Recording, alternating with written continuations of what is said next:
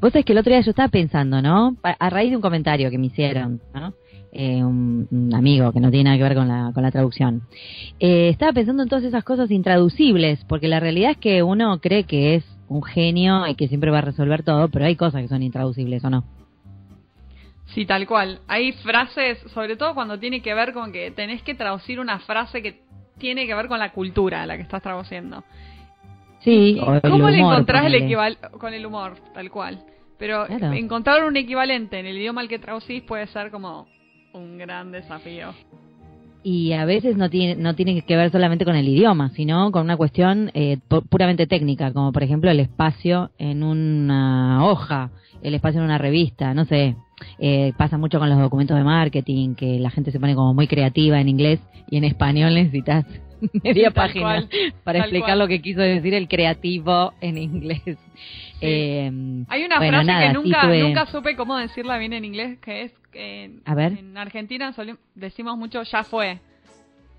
Ya fue. Ah, y, eso como it went. La mejor traducción. El British, el British English. It went. Y, no more. Is no more. Gone, gone with the wind. No, ya me fuimos al carajo. No, pero escúchame, sí, es verdad, ya fue, es muy... Y además es, eso, eh, tiene que ver con lo lunfardo o lo slang, o lo, el equivalente de cualquier otra lengua de estas cosas que se, se generan así. ¿Alguna vez te pasó en una traducción que, que no, no tenía... no había un término específico para poder traducirlo? Y te tuviste como que recurrir a una explicación o encontrar algo similar en el Sí, me pasó. me pasó varias veces porque yo cuando trabajaba en la empresa de tecnología me caían cosas de marketing y como la empresa era china, venían cosas ya del chino. O sea, ya la cosa era como más complicada. Imagínate, una palabrita china, chimpum, ¿entendés? Había que pasarla a todos los idiomas. Era un drama eso porque... Porque bueno, yo qué sé. Y si encima se ponen creativos y te hacen como eh, pans, o sea, con, con las palabras, peor. y habían hecho, no sé, claro, la cultura de las 5 P, y eran cinco palabras con P, que había que poner con P en español, y entonces te faltaba, no le podías meter el artículo antes, bueno, ya ni, me, ni, ni te entro en los detalles de las palabras, pero era bastante complicado. Y la gente, viste que en general el empresario te quiere, te quiere la cosa rápido. Entonces no te da mucho tiempo para, para ser creativo o para resolver. Y uno lo quiere resolver. Después me pasó, me acuerdo, en una entrevista, cuando recién estaba recibida, fui a una entrevista y me dieron un artículo em, periodístico, qué sé yo, y el tipo que me entrevista me pregunta cómo traduciría la palabra cartonero. Ajá. Chan. Y era, suponete que yo te dijera que era, no sé, 2005, no me acuerdo qué año fue. Este, claro, yo le dije, bueno, mira, la verdad que mm, para mí es intraducible, le contesté yo, a riesgo de quedar mal, ¿no? Porque uno dice, ay, no puedo decir que yo no puedo traducir esto, pero la realidad es que para mí cartonero tenía todo una, una, un significado en la palabra para nosotros los argentinos que no, no era simplemente decir un señor que junta cartón. Y el tipo me, me contestó, sí, cardboard, no sé, picker, no sé qué me dijo. No, le dije, no, la verdad que no estoy de acuerdo con usted, señor. Y le expliqué muy amablemente, a, riesgo de no ser contratada, le expliqué muy amablemente que tenía todo un trasfondo social, que no era el mismo cartonero que por ahí antes juntaba cartón y lo vendía, sino que ahora el término cartonero refería a una persona que, que revolvía la basura para buscar de comer. Y entonces todo eso en un solo término, no, porque ni siquiera es que vos decís, le pongo homeless, no no, no, no, es un fenómeno social. Homeless. es otra cosa, digo, no es lo mismo. Entonces, bueno, eh, bueno, cruzamos así unas opiniones. Él este claramente no vivía no vivía en Argentina. El señor ah, habla español, pero no vivía en Argentina. Claro. Entonces, nunca me llamó para el trabajo. Bueno. Él se lo perdió, Me vio un poco discutidora.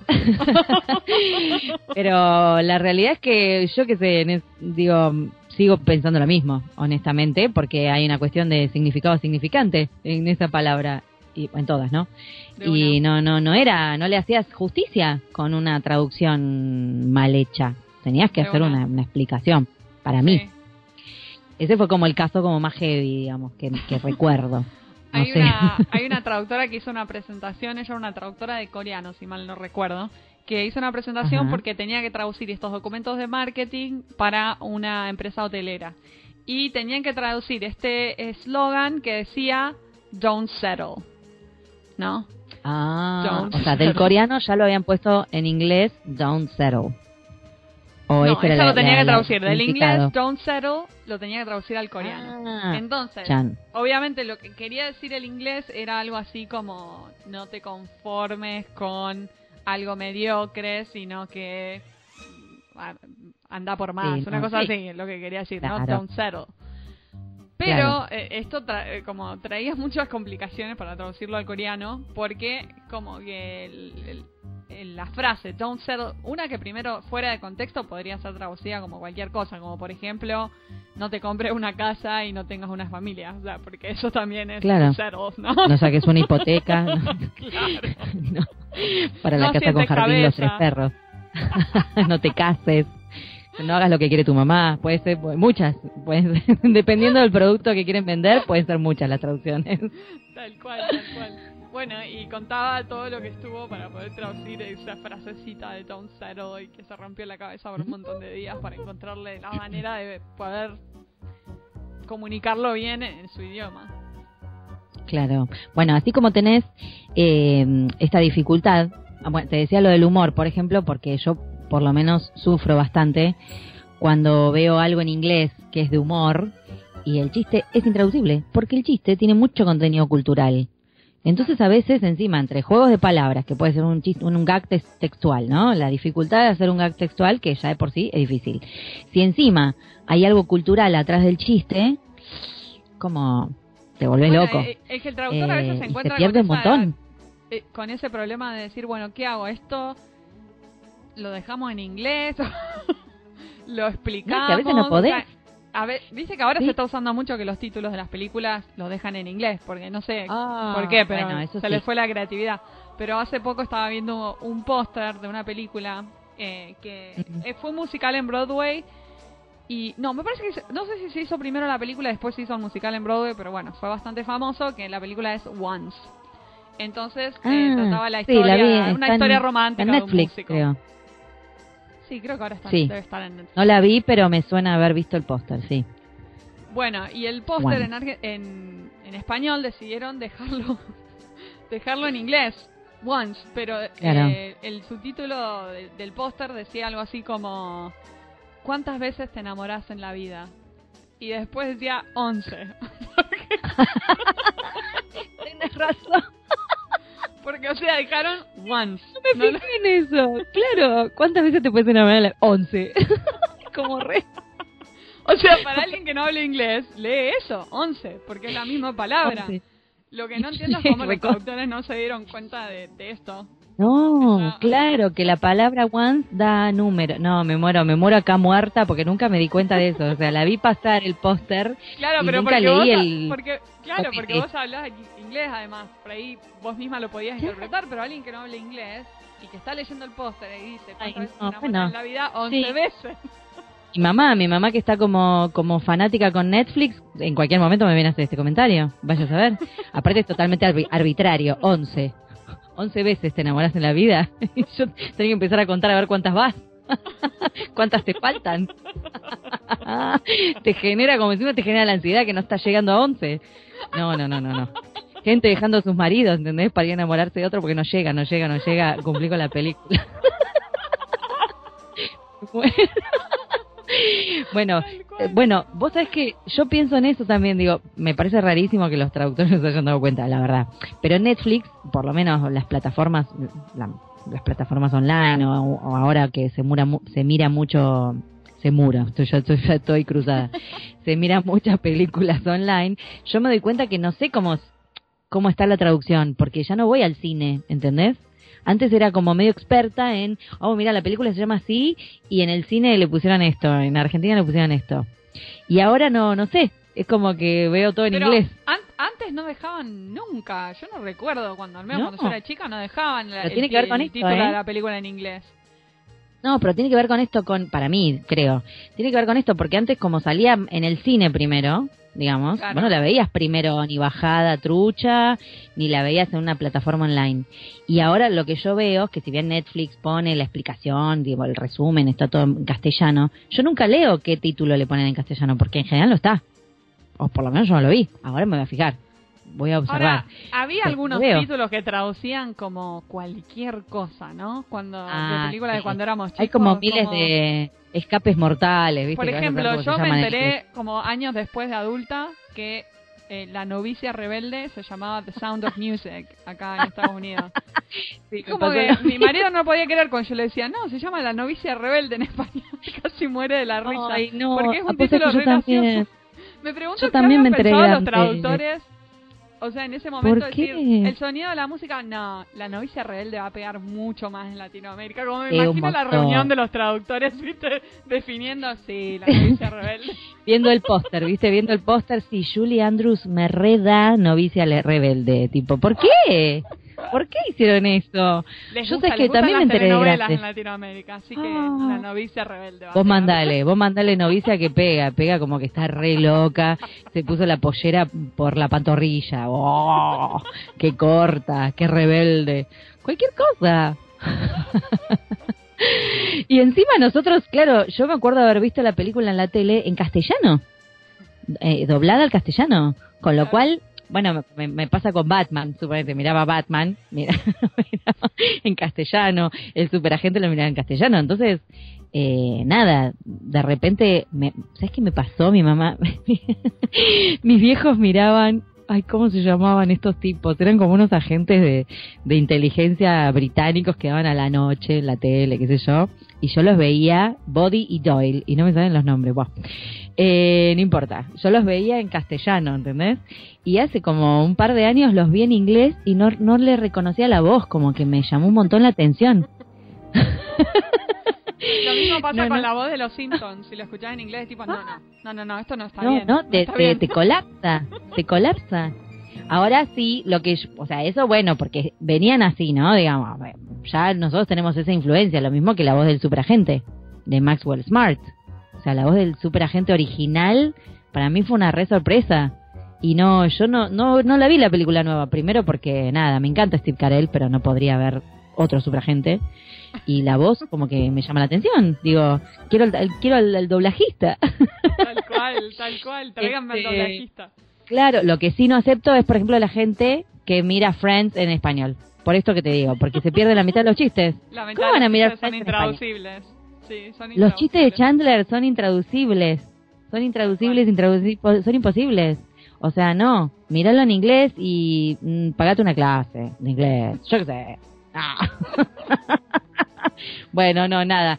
Eh, es verdad, hay intraducibles, la verdad que, que reconocer que a veces no se puede. Y muchísimo sucede en la traducción audiovisual. Hoy vamos a entrevistar a una genia de la, de la traducción audiovisual. Mm, y nos va a comentar cómo, cómo fue su carrera y un montón de datos interesantes sobre traducciones audiovisuales. Así que espero que disfruten mucho esta entrevista. Nuestra nueva invitada de En Pantuflas.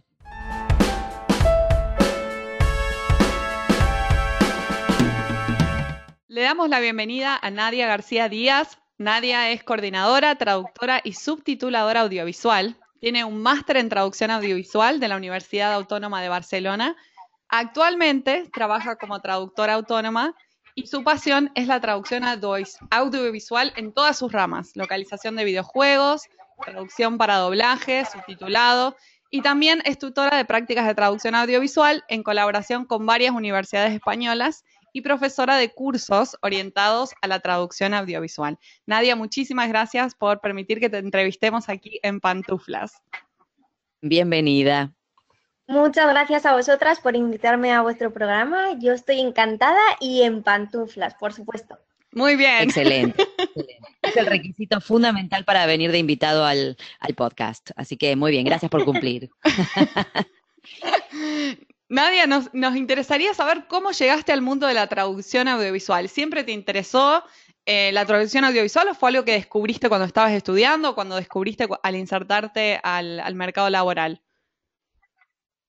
Pues mira, yo entré en primero de, traducción y interpretación y yo iba directa hacia interpretación. A mí siempre me había gustado interpretación de conferencias y yo iba, vamos, directa.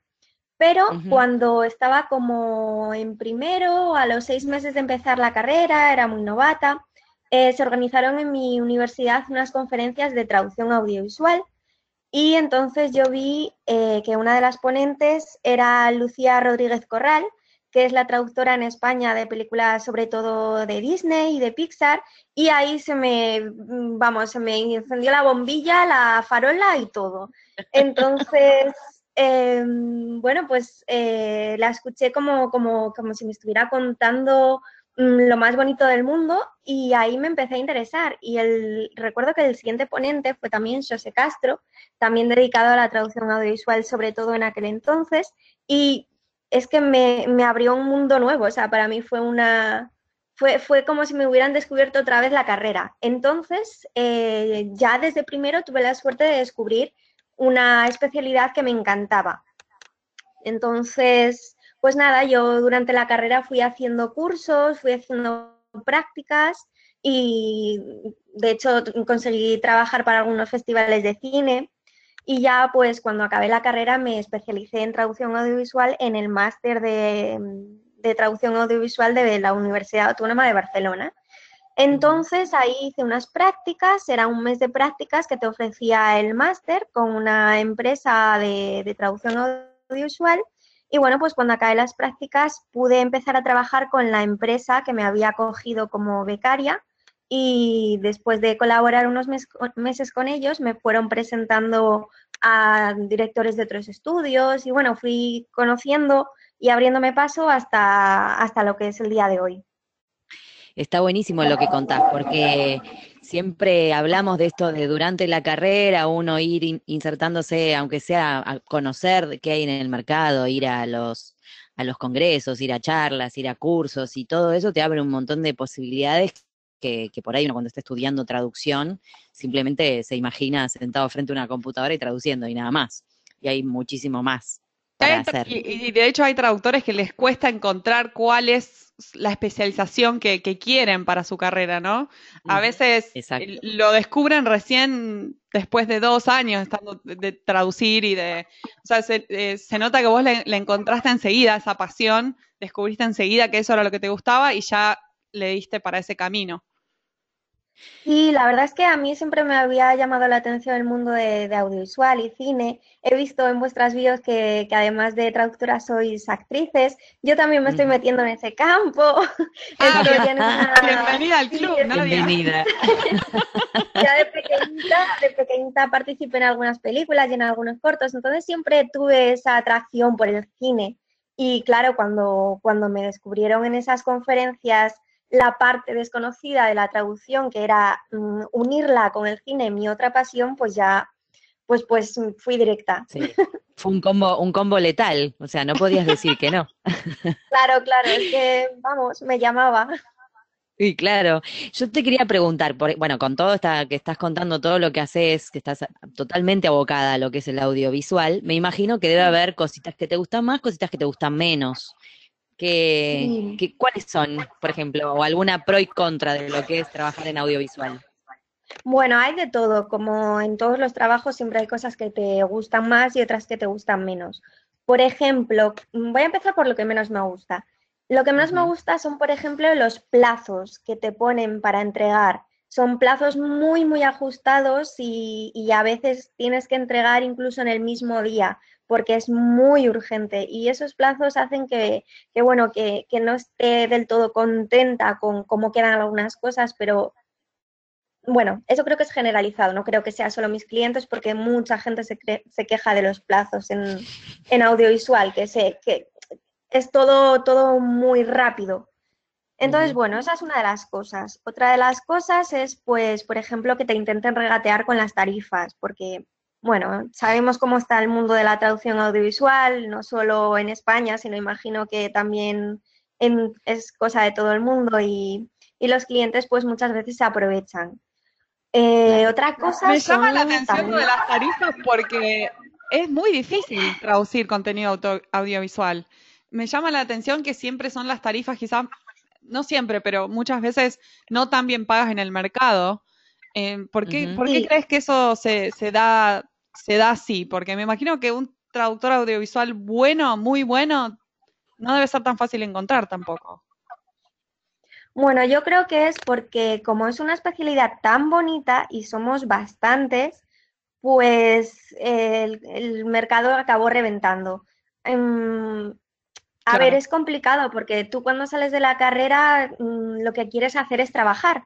Entonces, mm, siempre tiendes a aceptar cosas que a lo mejor ahora yo ya no habría aceptado.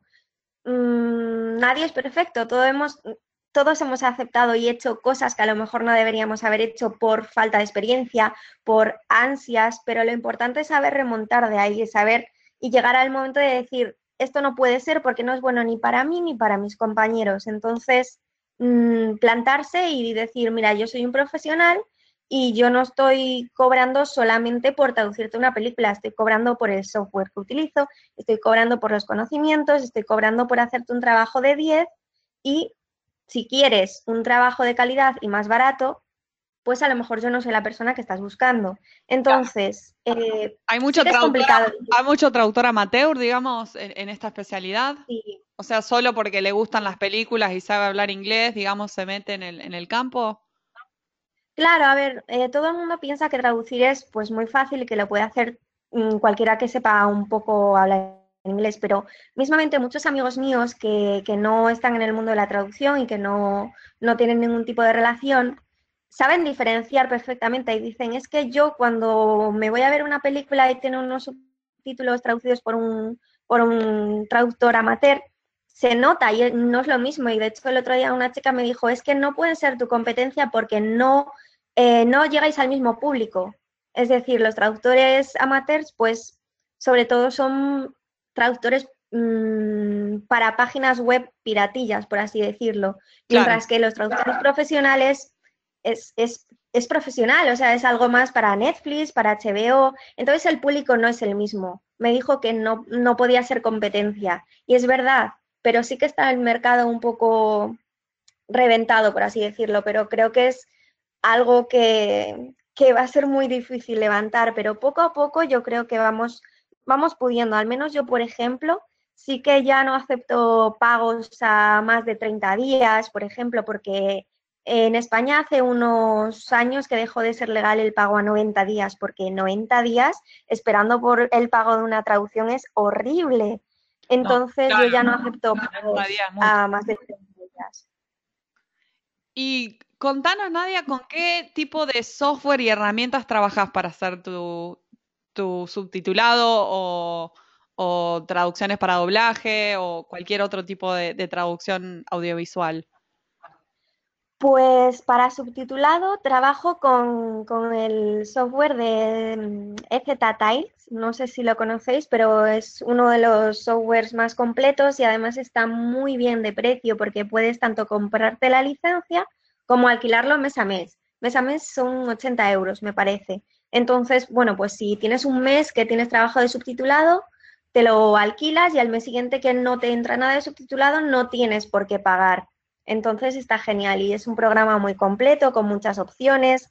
Tiene también opciones para subtitulado para sordos, que me llegan muchos encargos de ese tipo. Y la verdad es que me gusta mucho. Es, lo llevo utilizando ya varios años y es como una extensión ya de mis dedos. Me, me resulta muy cómodo utilizarlo. Y luego para doblaje, pues un buen reproductor de vídeo de audio y un buen procesador de textos. Buenísimo. ¿Cómo es, el nombre del software de nuevo, Nadia? ¿Cómo es el nombre? Eso. EZ Tights. Ah, ok, ok. No, yo no lo conocía.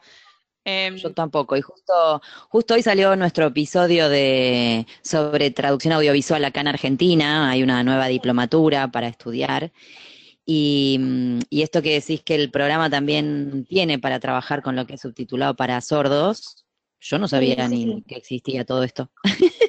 y se liga justo con el tema de ese podcast está perfecto, la verdad, porque tiene opciones tiene opciones que muchos otros programas no tienen, maneja muchísimos tipos de archivos, de vídeo, de audio y la verdad es que para el precio que tiene yo, creo que es uno de los más competitivos.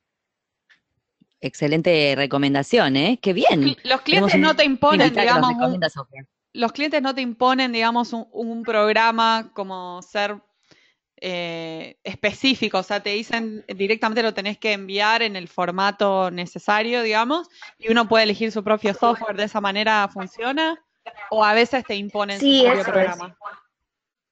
No, la verdad que yo nunca me he encontrado con cliente, hablo de subtitulado, ¿eh? no me he encontrado con ningún cliente que me imponga un software, simplemente me dicen el, el tipo de archivo que tengo que enviarles, las especificaciones del proyecto y ya está, pero sí que te suelen dar libertad en ese sentido. Sé que mucha gente, por ejemplo, utiliza el FAB, que también está muy bien. Yo ese lo, llegué a utilizar una vez, pero la verdad es que me había quedado con el EZ porque, pues no me acuerdo en ese momento si, mm, porque mm, el archivo lo necesitaba en ese formato, no sé, no me acuerdo, pero me había decantado por el EZ en vez de por el FABS.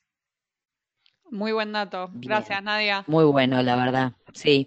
Eh, yo te quería preguntar, bueno, además de que estás totalmente abocada a este rubro y has confesado que sos una cinéfila y además eh, una futura actriz, porque pareciera que vas por ese lado. además del, interés ¿no? y de las ganas, ¿qué otras características tuyas o de tu manera de trabajar pensás que te ayudaron a, tener éxito en el mercado de la traducción audiovisual? Bueno, a ver, eh, yo creo que es una mezcla de varios factores aparte de, lo que se suele decir, de estar en el momento indicado, en el lugar indicado, yo creo que también tienes que tener em, bastante desparpajo, por así decirlo, ¿no? Que no te dé vergüenza hablar con la gente, por ejemplo, en los eventos a los que vas. Eh, es, importante hacer contactos, porque yo, por ejemplo, hay muchos eventos a los que he ido en los que he hablado con gente y a partir de esa charla han surgido cosas, proyectos que a lo mejor no han sido a corto plazo, pero en un, tiempo determinado han sido bastante satisfactorios. También las ganas de trabajar. Es muy importante mostrar que estás muy dispuesto a trabajar, que tienes muchas ganas y facilitarle al cliente todo lo posible, o sea, contestar rápido a los emails, em, solucionar problemas, ser la chica como la chica indispensable. Siempre me quiero convertir en la chica indispensable, porque eso te garantiza que al menos te van a volver a llamar, porque se quedan con, esta chica me ha resuelto X problema.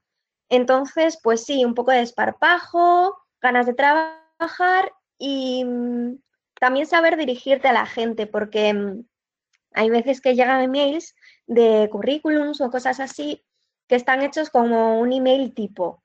Entonces creo que es muy importante saber a quién te estás dirigiendo. No puedes dirigirte igual a una empresa joven, dinámica, que tiene su página web em, con un lenguaje muy fresco, que a una empresa que, tiene la web ya más, mm, lo que sería más seria, ¿no? Que tienden a usar un lenguaje más serio. Entonces también saber amoldarte un poco a las personas con las que hablas. Y sí, yo creo que ha sido eso una mezcla de, varias, varias características, por así decirlo. Anteriormente dijiste que una de las cosas que menos te gusta es el tema de los tiempos tan acotados, ¿no? Em, eso, la verdad es que sucede en muchos ámbitos de, la traducción, que el cliente lo necesita ya mismo eh, y, para ayer, y esto como muy acelerado y uno no tiene quizás el tiempo que quisiera para poder revisar bien su trabajo antes de entregar, ¿no? Pero en tu opinión, ¿cuál es el desafío más grande, más allá del tema de los tiempos acotados, que tienen los traductores, traductores audiovisuales hoy en día? Bueno, em, en el caso del subtitulado, por ejemplo, podría ser uno de los desafíos saber manejar el programa muy, muy bien, porque te ahorra muchísimo tiempo saber, cuando sabes si ya, como digo, tú, el programa es una extensión de tus dedos, te ahorra mucho tiempo, pero cuando estás aprendiendo es, es un desafío bastante grande, sobre todo si, si, el programa es bastante complejo y tiene muchas opciones.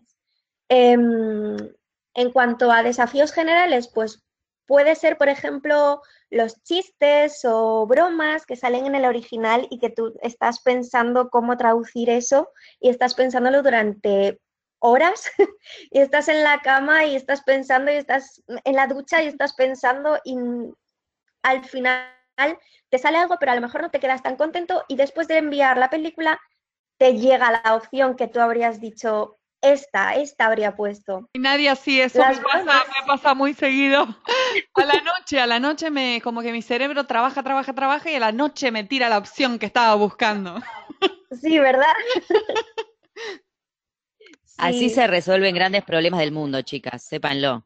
Porque cuando uno se relaja o está en el baño o se está bañando, por ejemplo, o está cocinando, de repente le llega la idea que le tendría que haber llegado cuando estaba pensando en esa idea. ¿Se entiende? Claro. el cerebro funciona así. Uno quizás se olvida después, se olvida, pero el cerebro como de fondo sigue y sigue, sigue procesando hasta que la tira, la tira. Y quizás es dos días después, ¿no? Pero te la tira finalmente. Y vos sabés Vos sabés, Nadia, que justo tocaste ese tema que, mm, que es, cuando dijiste esto de los tiempos, en general, lo, lo, que más te molesta, porque la mayoría de las traducciones son como ya rápido, todo el mundo quiere todo para ayer, eh, pero lo que tiene el, audiovisual es que hay como muchas expresiones idiomáticas, hay chistes. A mí me da mucha bronca mirar Friends y que estén mal traducidos los chistes. Me vuelvo loca.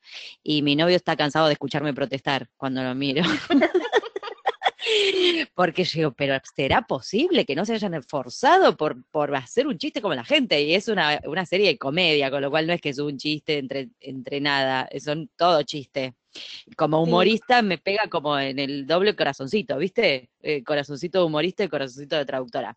Pero es como vos decís, no hay tiempo entre el tiempo, las limitaciones de espacio, digo, a veces es muy difícil. Perdón, seguí con lo tuyo.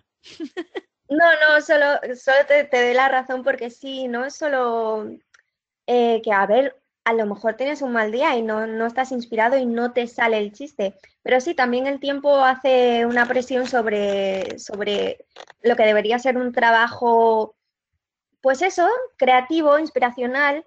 Es como cuando un escritor le obligan a escribir pues X palabras al día y yo siempre creí que estos trabajos, bueno, pues, pues dependían un poco más de la creatividad, de la inspiración, y yo de hecho me gusta escribir, me gusta escribir relatos o, cosillas y las escribo simplemente cuando estoy inspirada porque no creo que la presión sea buena, pero claro, eso es una utopía.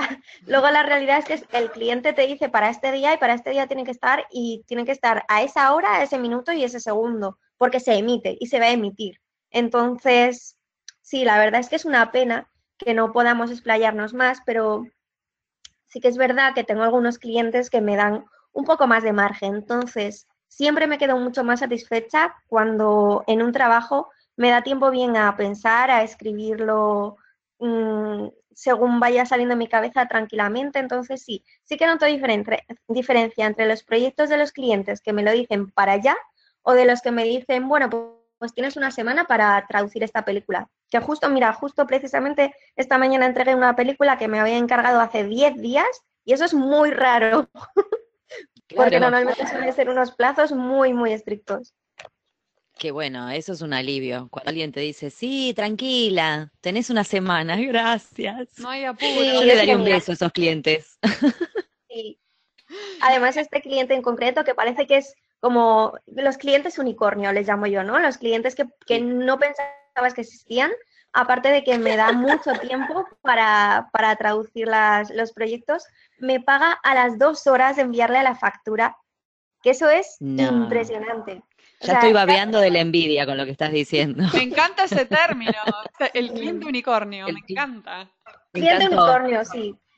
Lo vamos a robar, nos gustó mucho. El cliente unicornio. Sí, es genial.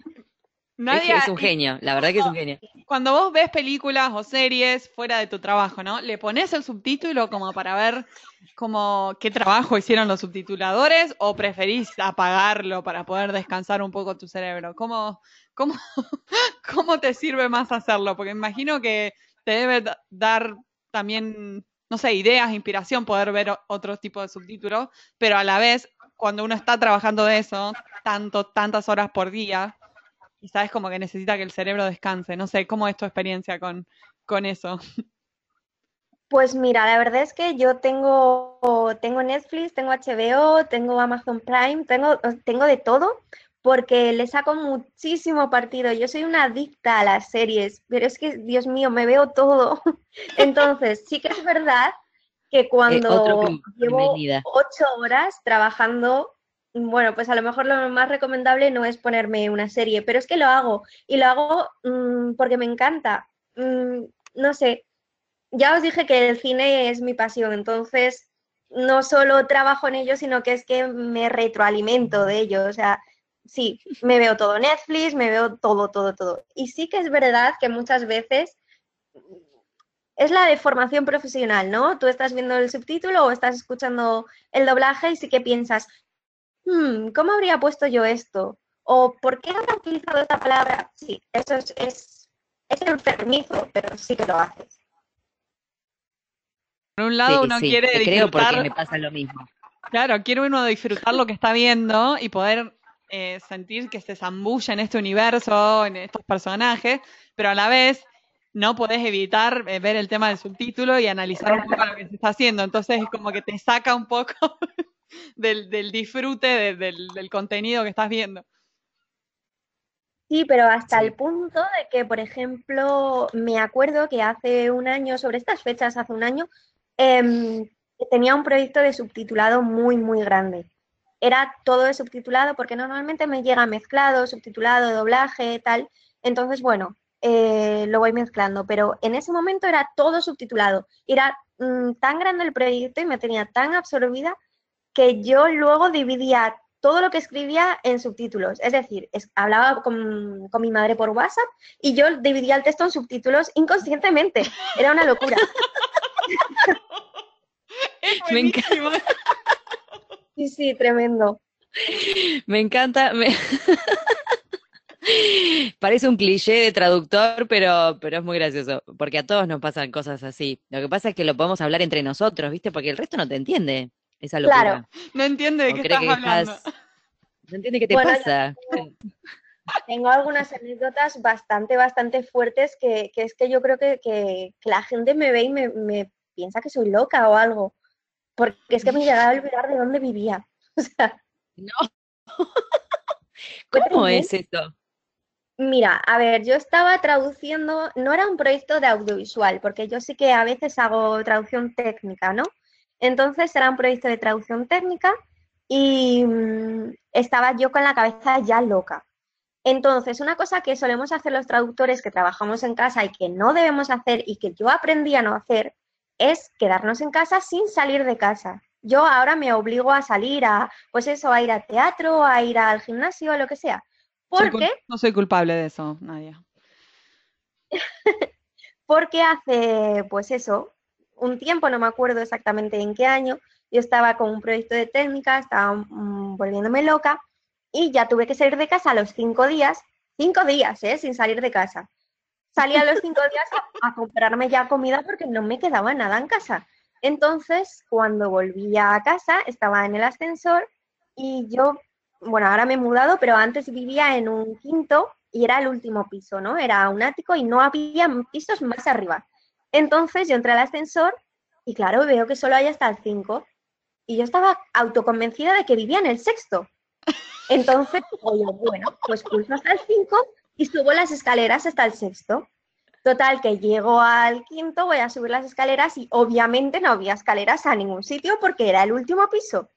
Entonces yo estaba súper enfadada porque yo decía, es que claro, es que si pasa algo, hay un incendio en casa, yo no puedo salir porque no hay escaleras, solo podría usar el ascensor y el ascensor en los incendios no se puede usar.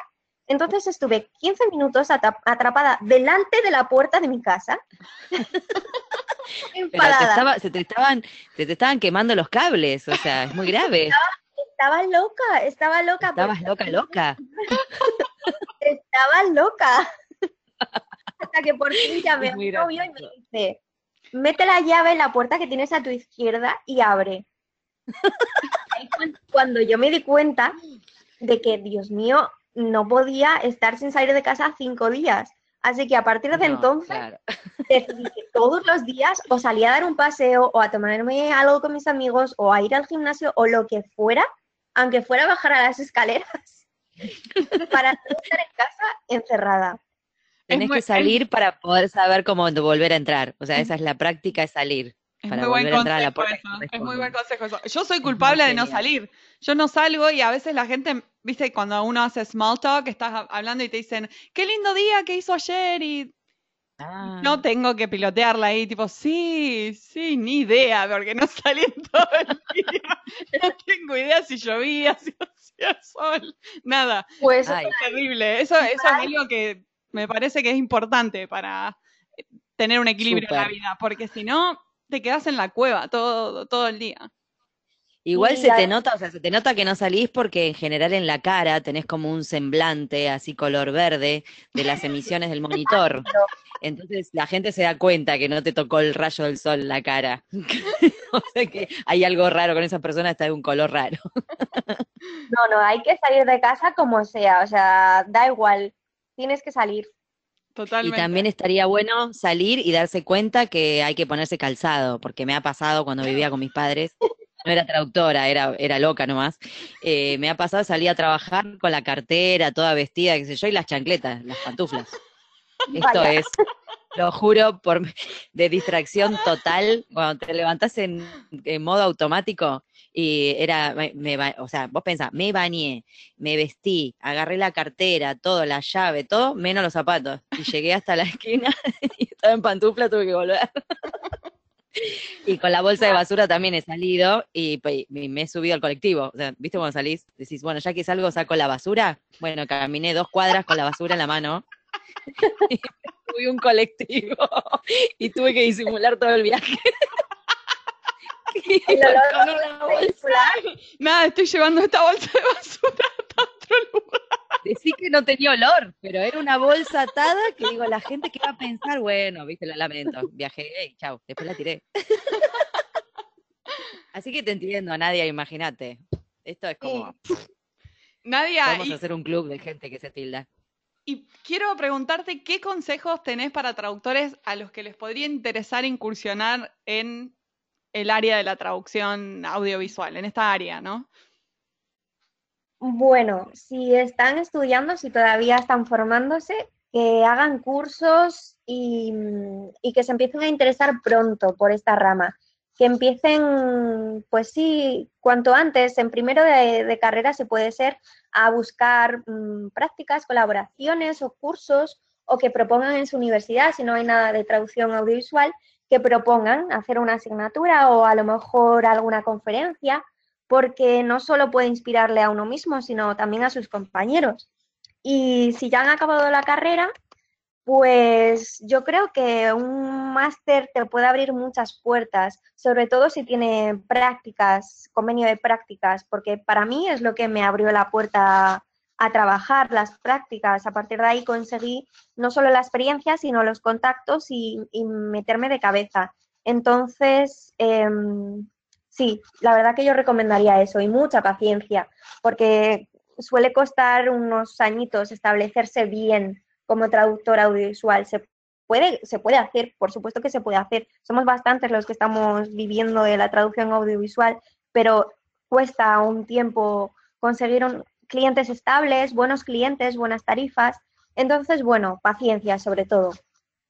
Y también lo que decías vos de, la práctica, ¿no? Porque me imagino que uno cuando recién empieza y no sabe usar los programas, le lleva el doble, el triple de tiempo subtitular algo que cuando uno ya está canchero. Sí, por eso yo lo que hacía para, para aprender con el programa era traducir para mí. Por ejemplo, eh, me, cargaba un episodio de una serie en, el programa y lo traducía para mí, para yo aprender.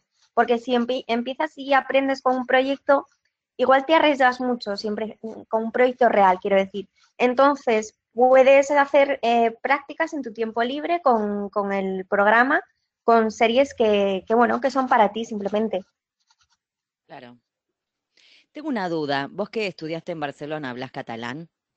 No, no, yo soy de Asturias, ah. está en, el norte, pero yo no hablaba, no hablaba catalán, ni hablo, bueno, catalán. Que traducía Merlí, mira, pero qué pena. Mm. no, pero bueno. ¿La viste la serie o no?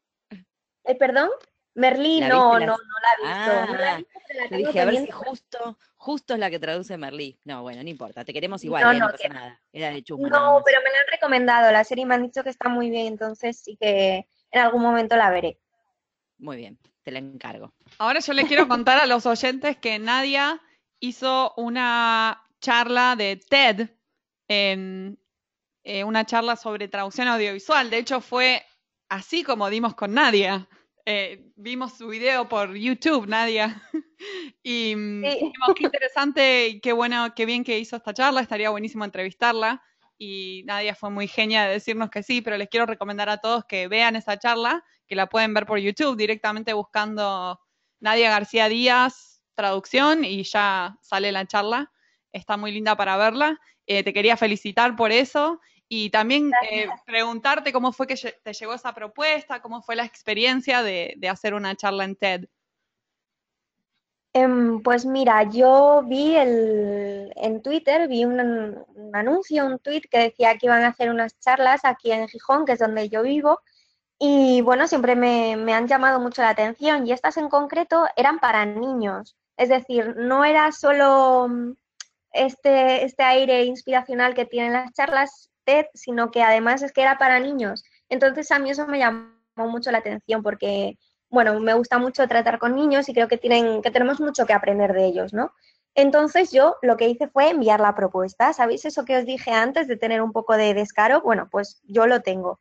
Y recomiendo a la gente que si ven conferencias, charlas o ofertas de trabajo o lo que sea y están interesados, que envíen una propuesta porque no te puedes quedar en casa de brazos cruzados esperando a que las oportunidades lleguen a ti, porque es muy difícil, que puede pasar, sí, sí, claro que puede pasar, que te llamen a ti concretamente si eres un traductor importante, lo que sea, pero cuando a lo mejor no tienes ese renombre, necesitas tú buscar las cosas y buscar las oportunidades y esto funciona también con las ofertas de empleo. Nadie te va a estar mm, ofreciendo trabajo porque ahora mismo el mundo está mm, bastante decaído en cuanto a ofertas laborales, entonces búscalas tú, ¿no?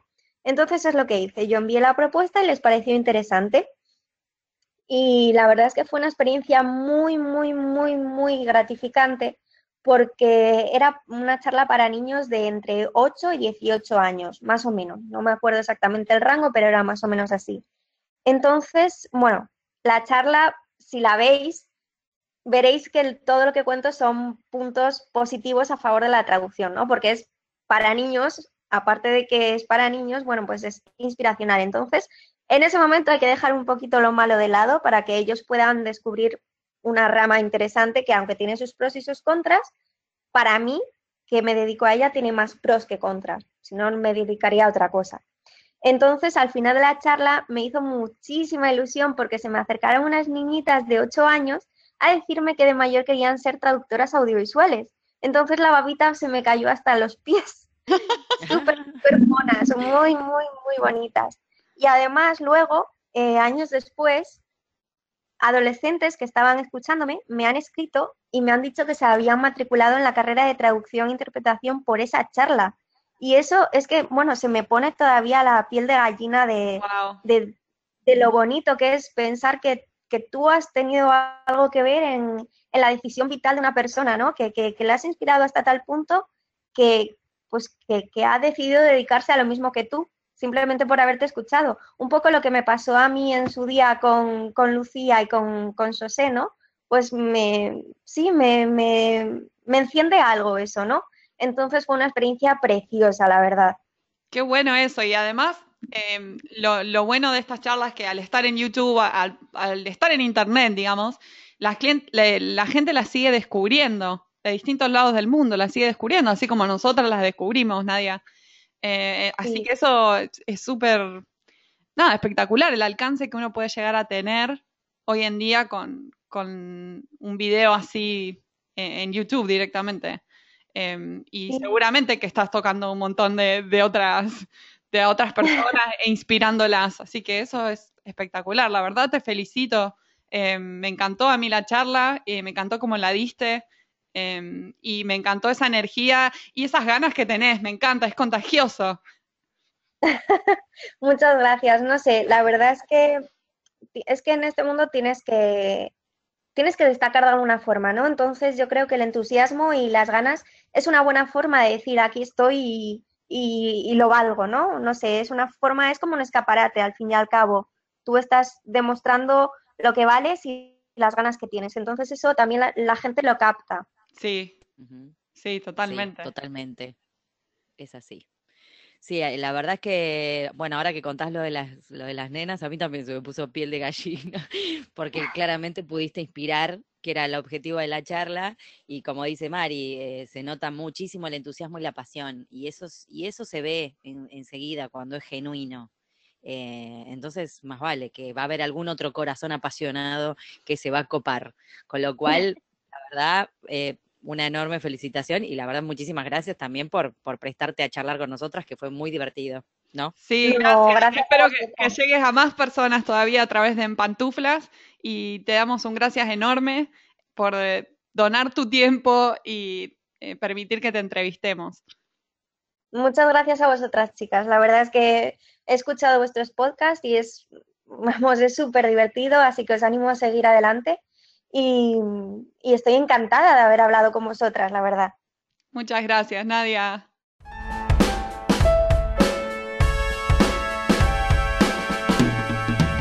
Este fue un nuevo episodio de En Pantuflas. Podés encontrarnos en la página en-delmediopantuflas.com y suscribirte a nuestro podcast desde iTunes, Podcast Addict o la tienda de podcast que más te guste.